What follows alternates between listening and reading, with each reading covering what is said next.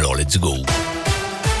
Et à la une de l'actu ce mercredi, ras-le-bol général à la Sécu de la Loire. Un préavis de grève illimité vient d'être lancé à l'appel de deux syndicats. Selon eux, les employés de la CPAM sont sous l'eau dans notre département. Ils réclament plus de moyens auprès de la direction, notamment la titularisation des personnes en CDD. Ils sont une vingtaine actuellement et la crise sanitaire n'a pas arrangé les choses, d'autant que la relation entre les usagers et les employés de la caisse primaire de l'assurance maladie s'est fortement dégradée.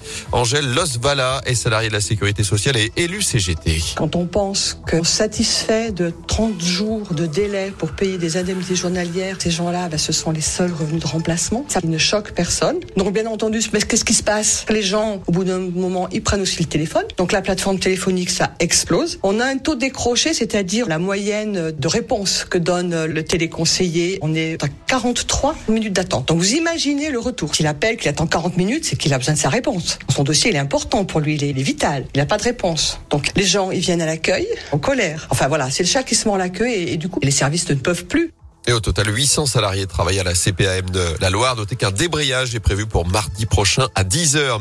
Autre mobilisation chez nous, celle des agents d'entretien du HPL. Ils sont mis en grève hier. C'est la troisième fois en quelques mois que ces salariés de Samsic se mobilisent pour réclamer une amélioration de leurs conditions de travail et un arrêt immédiat des pressions exercées par leur hiérarchie. Dans l'actu également, il avait enlevé, agressé sexuellement une fillette de 11 ans. Un jeune homme de 20 ans a été condamné hier à 3 ans de prison ferme par le tribunal correctionnel de Rouen. C'est moins tout de même que les réquisitions prononcées le mois dernier dernier. Les faits remontent au 14 mars 2021 lorsque l'accusé avait abordé sa victime en pleine rue. Il avait, ils avaient été retrouvés la nuit suivante dans une chambre d'hôtel du Coteau. Notez que ce jeune réfugié est aussi condamné à une interdiction définitive du territoire français. Il sera également inscrit au fichier des auteurs d'infractions sexuelles et violentes. En bref, la raffinerie de Fézin à l'arrêt pendant deux mois total mène à partir d'aujourd'hui une grande opération de maintenance sur ses installations de pétrochimie entre Lyon et saint Une obligation réglementaire pour un chantier à 63 millions d'euros. La complète de l'activité est annoncée pour le 26 mai. Total qui par ailleurs annonce mettre fin d'ici la fin de l'année à l'achat de pétrole et de produits pétroliers en provenance de Russie. Le groupe français était sous pression depuis le début de la guerre en Ukraine. Notez par ailleurs que le président Zelensky s'adresse aux parlementaires français cet après-midi. Visioconférence à 15h en direct depuis l'Assemblée nationale et le Sénat pour tenter d'obtenir davantage de soutien de la France face à l'offensive russe. On en est au 28e jour de guerre.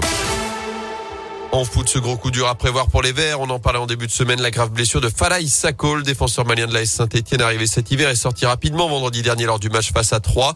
Et, d'après RMC Sport, sa saison serait d'ores et déjà terminée. Les ligaments du genou seraient bel et bien touchés. Les dirigeants stéphanois attendraient un avis médical dans les prochains jours pour se prononcer sur la durée exacte de son indisponibilité. Enfin, statu quo pour les restos de la Loire et de la Haute-Loire. Pas de nouvelles étoilées au guide Michelin dans nos départements après la révélation du palmarès 2022 hier. Marcon à Saint-Bonnet-le-Froid et Trois Gros à Ouge restent nos chefs euh, triplement étoilés. Toujours une étoile pour la source à Saint-Galmier, le Château Blanchard à Chazelles-sur-Lyon, le Prieuré à Ambiel ou encore le Haut-Allier à Aléras. Notez que 41 restaurants ont reçu une première étoile dans ce palmarès 2022, seulement 3 chez nous en Auvergne-Rhône-Alpes.